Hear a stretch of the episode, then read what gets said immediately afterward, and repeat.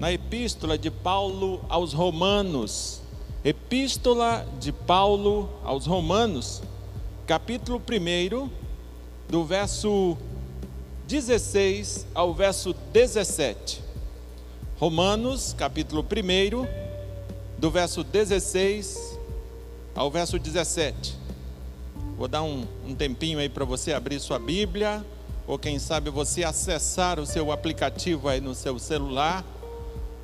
Romanos, capítulo 1, verso 16 e 17. Quem achou, escreve amém. O texto da palavra de Deus nos diz o seguinte: são apenas dois versículos, e eu quero ler e quero que você Acompanhe aí de onde você está, aí do, do conforto da sua casa. Romanos 1, 16 e 17 nos diz o seguinte: Pois não me envergonho do Evangelho, porque é o poder de Deus para a salvação de todo aquele que crê, primeiro do judeu e também do grego. Visto que a justiça de Deus se revela no Evangelho, de fé em fé, de fé em fé como está escrito: o justo viverá por fé. Oremos ao nosso Deus. Deus de graça, louvado, adorado, santo e bendito é o teu nome. Muito obrigado, Deus. Muito obrigado pelo acesso que temos à tua palavra. Muito obrigado. Deus, que tu me abençoe, de maneira que a tua palavra, através de mim, alcance pessoas alcance o coração dessas pessoas que, por tua providência, participam dessa live. Deus, que o teu espírito haja com poder e autoridade, com poder e graça na vida dessas pessoas. Em nome de Jesus Cristo. Amém e amém. Eu quero olhar para esse texto que eu acabei de ler, sobre a temática Não me envergonho do Evangelho. E Paulo fala isso com muita clareza não me envergonho do Evangelho. E sempre quando estu estamos estudando um texto bíblico, é interessante lembrar o propósito desse texto. Por que, que ele foi escrito?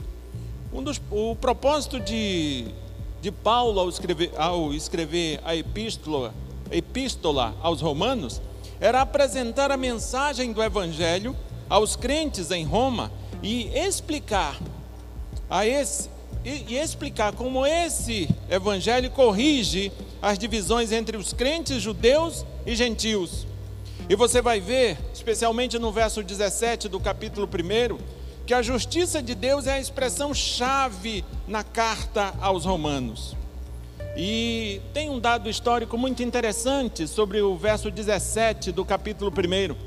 Foi lendo Romanos 1,17 que o então monge Lutero foi despertado para a compreensão do Evangelho.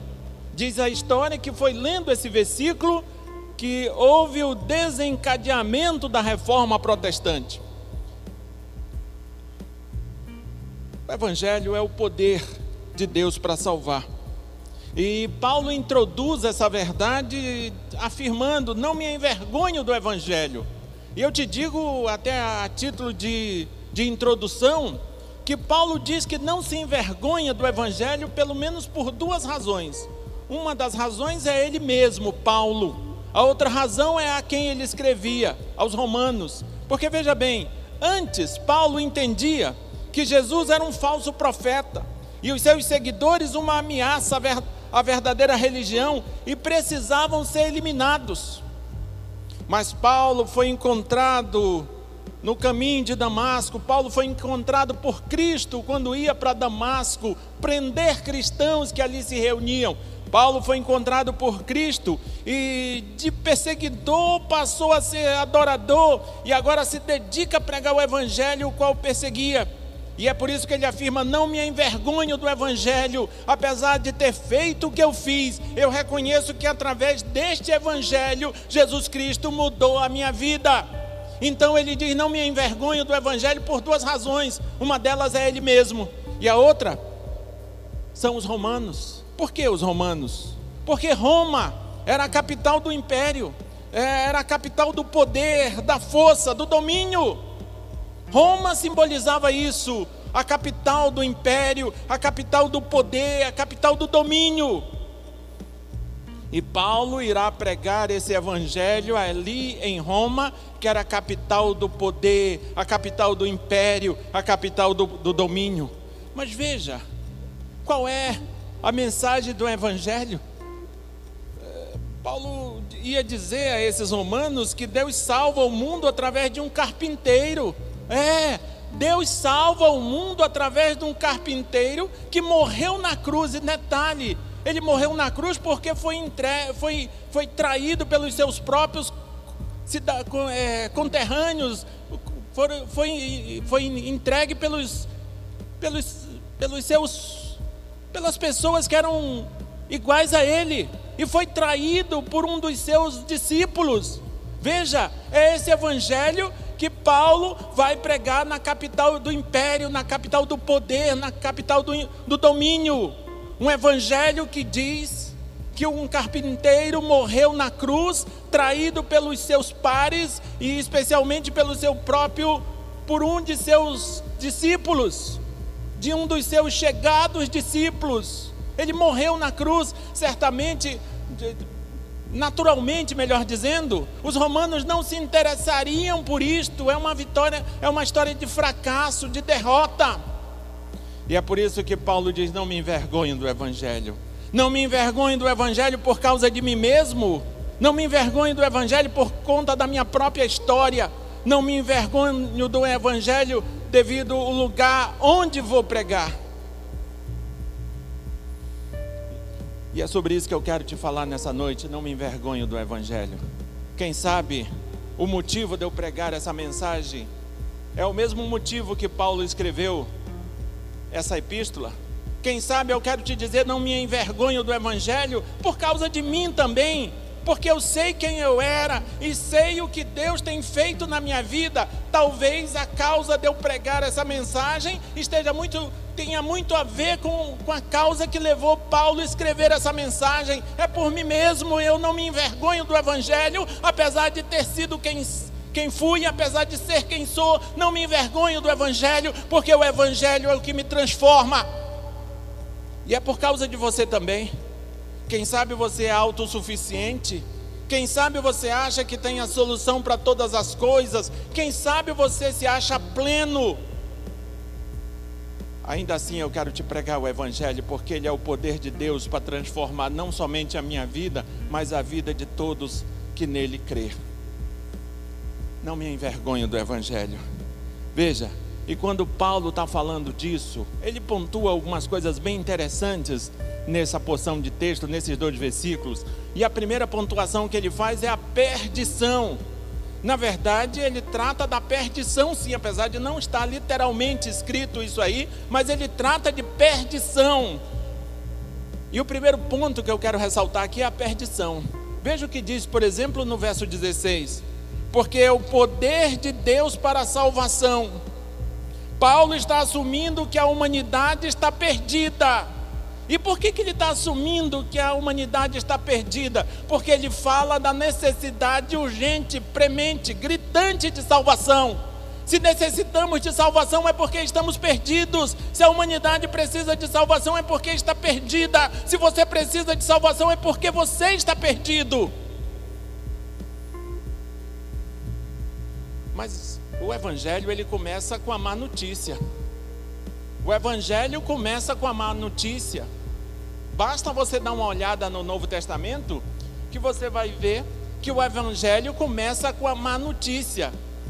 João, quando estava pregando, João Batista dizia assim: arrependei-vos, arrependei-vos. Ou seja, a forma que vocês vivem, a forma que vocês pensam, a, a forma que vocês percebem o mundo está errada, precisa ser mudado. É por isso que ele diz: arrependei-vos, mudem. O evangelho começa com a má notícia. E eu digo para você que isso faz do cristianismo diferente de todas as demais religiões. Eu sei que hoje tem a teologia do coaching, que as pessoas dizem: você é o centro de Deus, você é o melhor de Deus, explore o bom que existe dentro de você.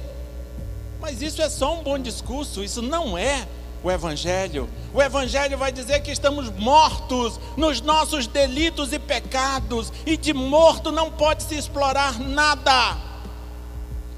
O Evangelho começa com a má notícia, e a má notícia te diz que você está morto, que você já era, que você está morto, morto no teu delito e no teu pecado. O Evangelho começa com a má notícia, e Paulo segue a métricas. Paulo segue essa metodologia e ele vai dizer porque é o poder de Deus para a salvação, ou seja, ele está tratando aqui de perdição.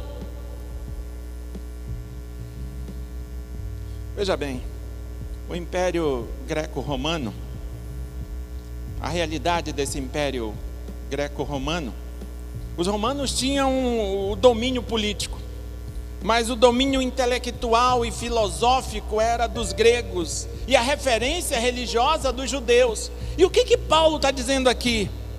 As pessoas estão perdidas e a religiosidade, a filosofia e nem a política tem poder para salvar. Ele está dizendo, vou repetir, as pessoas estão plenamente perdidas e nem política, nem filosofia, nem intelectualidade e nem a religiosidade pode salvá-las. É somente o Evangelho. Se você der uma olhada, por exemplo, em Romanos 3, 23, você vai ver que todos pecaram. E diz: todos pecaram e carecem da glória de Deus. A boa notícia que eu tenho para te dar, a primeira é que você está morto no teu delito e pecado. Mas a boa notícia é que você pode render-se ao que Cristo fez e receber vida. Receber vida. Confesse Jesus Cristo como Senhor e Salvador. Reconheça que em você não há vida, só há morte. Sem Cristo não há vida em você, há morte. Reconheça Jesus Cristo como teu Senhor e Salvador e receba de Deus a vida. Amém? E o segundo ponto vai falar justamente sobre isso. A primeira é perdição. O segundo ponto, ainda no verso 16, é salvação. O segundo ponto é salvação. Olhe para o verso 16 que você vai ver que o Evangelho é o poder de Deus para a salvação de todo aquele que crer. Todo aquele que crê. Não tem R no final, não.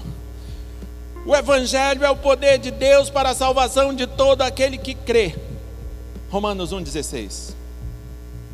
Veja, o segundo ponto aqui, o ponto aqui é salvação. Primeiro perdição, depois salvação.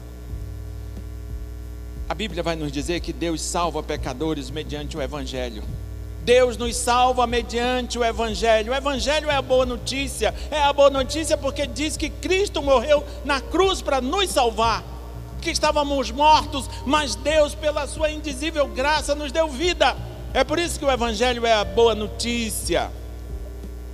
A boa notícia do Evangelho diz, diz que Cristo é, suportou a ira de Deus e o castigo que merecemos. O Evangelho é uma boa notícia porque vai dizer isto: que Cristo suporta a ira de Deus que merecia, que merecemos. Veja, o Evangelho, longe de ser uma fraqueza, é a manifestação do poder de Deus para a salvação de todo aquele que, todo aquele que nele crê. E do que, que o Evangelho nos salva? O Evangelho nos salva da culpa do pecado. Temos paz com Deus, em Cristo nós temos paz com Deus. O próprio Cristo diz assim: Eu sou o caminho, a verdade e a vida, ninguém vem ao Pai por mim. Em Cristo nós temos paz com Deus, o Evangelho nos salva da culpa. Você não precisa negar teu passado. Você não precisa fazer de conta que você nunca foi o que foi. Não precisa. Você precisa lembrar do passado e entender que em Cristo você é nova criatura. Em Cristo você foi perdoado. O evangelho, o evangelho nos salva da culpa, porque Cristo assumiu a nossa culpa, assumiu a culpa daquele que crê. O evangelho nos salva do poder do pecado. Aprendemos a largar nossos maus hábitos, a vencer nossos pecados, a subjugar nossos desejos ímpios e a viver fazendo o que é certo e perdoando. O Evangelho faz isso conosco. O cristianismo, queridos, apesar de muitas vezes, inclusive nós cristãos, dizermos, acharmos e pensarmos que o, o cristianismo é, é, algo assim formal, algo que, que está restrito ao formalismo. Eu quero te dizer que o cristianismo, na verdade, é experimental. O cristianismo é experimental. No sentido de provocar mudança, veja o que diz o texto: todo aquele que crê é experimental. Você precisa crer, você precisa crer. É experimental, é muito mais experimental do que formal. Formal é somente a religiosidade, o cristianismo verdadeiro é experimental, porque você tem que experimentar o amor de Cristo. Salvação, o Evangelho é o poder de Deus para a salvação de todo aquele que crê. Que Deus toque o teu coração nessa noite, onde você está, e disponha o teu coração para que você creia, para que você reconheça que você está perdido. Sem Cristo, você está perdido mas que a boa notícia é que o Evangelho é o poder de Deus para a salvação de todo aquele que crê. Creia no Senhor Jesus Cristo, creia no Senhor Jesus Cristo. E o terceiro ponto está aqui no verso 17. O terceiro ponto é a justiça. E olha o que diz o verso 17: Visto que a justiça de Deus se revela no Evangelho, de fé em fé, como está escrito: o justo viverá por fé. Paulo está lembrando que Abacuque escrevera. Um contexto de dor, de sofrimento, um contexto de castigo. E ainda assim Abacuque chegou à conclusão que o justo viverá por fé. Paulo está lembrando disso. E está dizendo que é de fé em fé. Mas veja, o Evangelho é o poder de Deus, porque é nele que Deus revela a sua justiça. É por isso que o Evangelho é o poder de Deus, porque no Evangelho Deus revela sua justiça. Mas aí você vai pensar assim: você que é gente boa, você que tem um bom nome na sociedade, você vai lembrar disso, ó. Mas uma pessoa justa trata as outras de acordo com o mérito delas. Normal. E não está errado você pensar assim. Uma pessoa justa trata as outras pessoas de acordo com o mérito delas. Imediatamente essa essa elocubração que você fez, esse pensamento que você teve, vem a pergunta: como Deus, sendo justo, pode salvar pecadores? Como assim?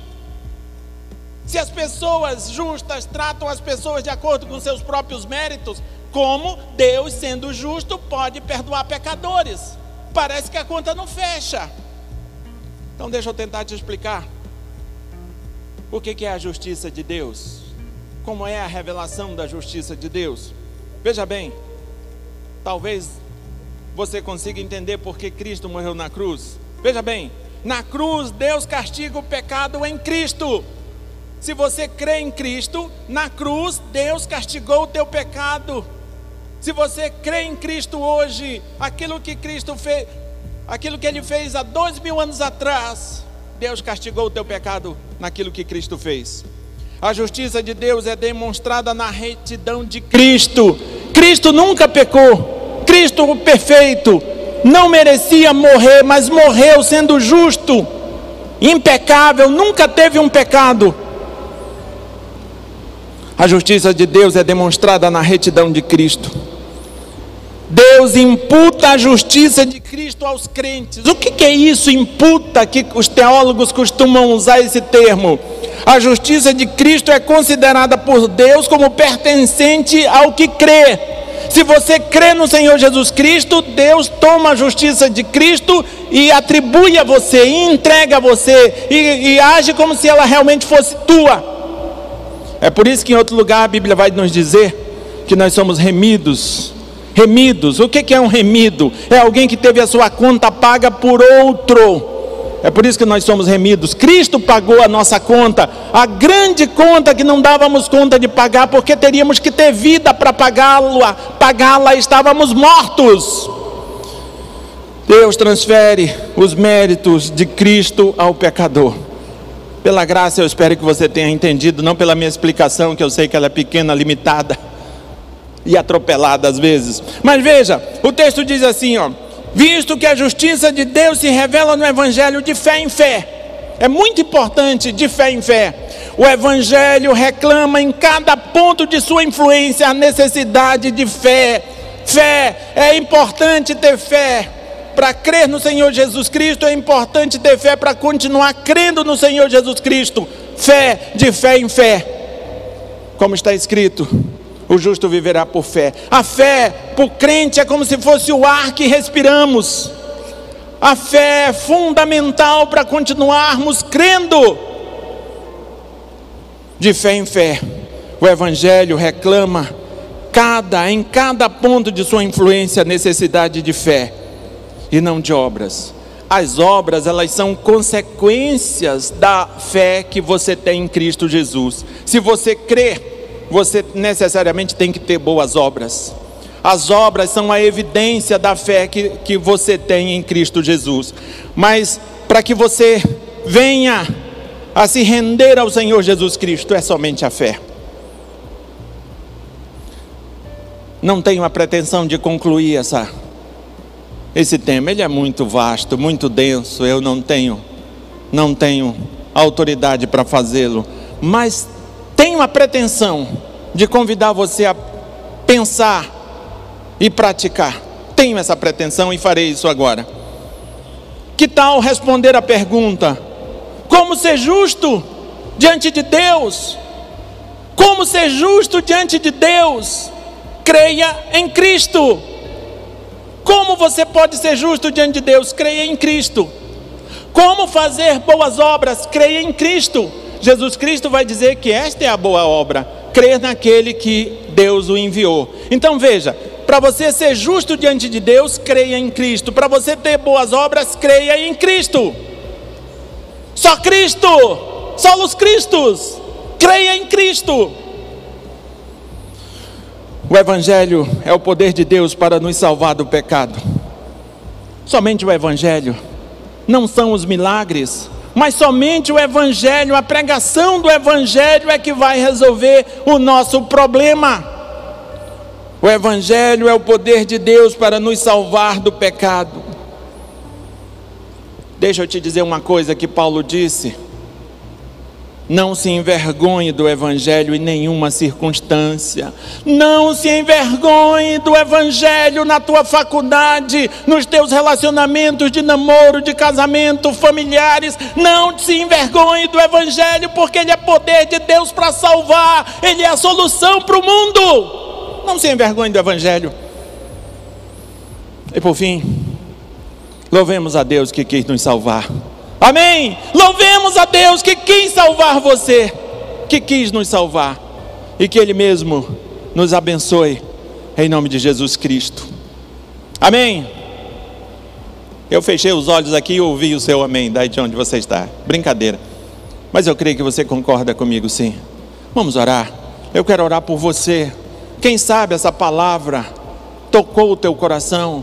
Quem sabe o Senhor Jesus Cristo te incomoda para que você não mais se envergonhe do Evangelho, para que realmente você compreenda a tua perdição, a tua necessidade de salvação e a justiça de Deus. Quem sabe, quem sabe o Espírito Santo abriu o teu entendimento e você compreendeu todas essas coisas, e agora sente o coração ardendo, querendo confessar Cristo como teu Senhor e Salvador, quem sabe?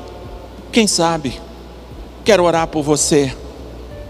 E se porventura você tem necessidade, sentir necessidade de falar mais sobre esse Cristo, me procure. Você tem os contatos aí do Facebook, do YouTube. Faça os seus comentários aí. Se for sua vontade, a gente pode entrar em contato contigo. Oremos ao nosso Deus. Deus de graça, essa palavra que foi lida e pregada nesta noite, ela foi escrita muitos anos atrás, mas ainda continua atual, continua eficaz. E a minha oração nessa noite é que tu visite, Deus, essas pessoas que participam dessa live. Deus, pessoas que nunca se renderam ao que Cristo fez, pessoas que não, não têm coragem de dizer que não se envergonham do Evangelho, pelo contrário, se envergonham e se envergonham muito do Evangelho, mas que hoje, Deus, pela tua graça, foram transformadas. Deus, que tu confirme isto em seus corações, em nome de Jesus Cristo. Deus, que tu restaure pessoas que, apesar de dizerem que são crentes no Senhor Jesus Cristo, têm se envergonhado do teu evangelho. Que tu restaure essas pessoas em nome de Jesus. Ah, meu Deus, eu ainda quero clamar a ti. Quero clamar, quero suplicar que tu visite, Deus, as pessoas que se encontram doentes, acamadas, acometidas por esse vírus, por esse coronavírus, diagnosticadas por essa Covid. Deus, que tu visite essas pessoas e restaure, meu Deus, a saúde dessas pessoas. Que tu visite, meu Deus, as pessoas que sofrem por outros males, por outras patologias, por outras doenças. Que tu visite essas pessoas e alivie suas dores. Que tu visite, Deus, as pessoas que enfrentam sérios problemas financeiros por conta dessa pandemia. Empresários, empregados, pais de famílias, mães de famílias, pessoas autônomos. Deus, que tu visite essas pessoas e dê a elas da tua graça e da tua misericórdia, do alívio às suas dores. E mais importante do que tudo, Deus, que tu visite essas pessoas e mostre a essas pessoas o poder do teu evangelho, o poder para salvar do teu evangelho, em nome de Jesus. E que tu as abençoe e que tu nos abençoe. Amém e amém. Que Deus te abençoe. Uma boa noite.